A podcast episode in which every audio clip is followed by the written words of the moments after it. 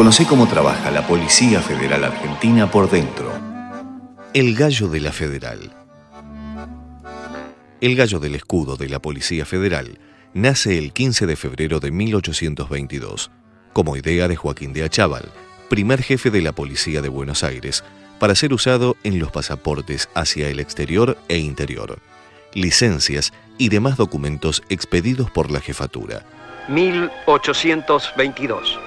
Orgullo, valor, vigilancia, alerta.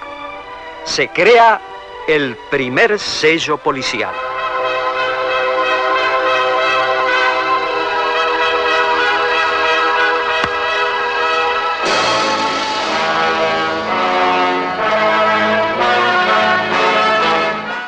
El sello se debió a que, entre tanto despacho del jefe, había que contraseñar los pliegos de la lotería semanal para evitar falsificaciones. Allí aparece por primera vez la figura del gallo, símbolo de alerta y vigilancia. Un podcast de la Policía Federal Argentina. Ministerio de Seguridad, Presidencia de la Nación.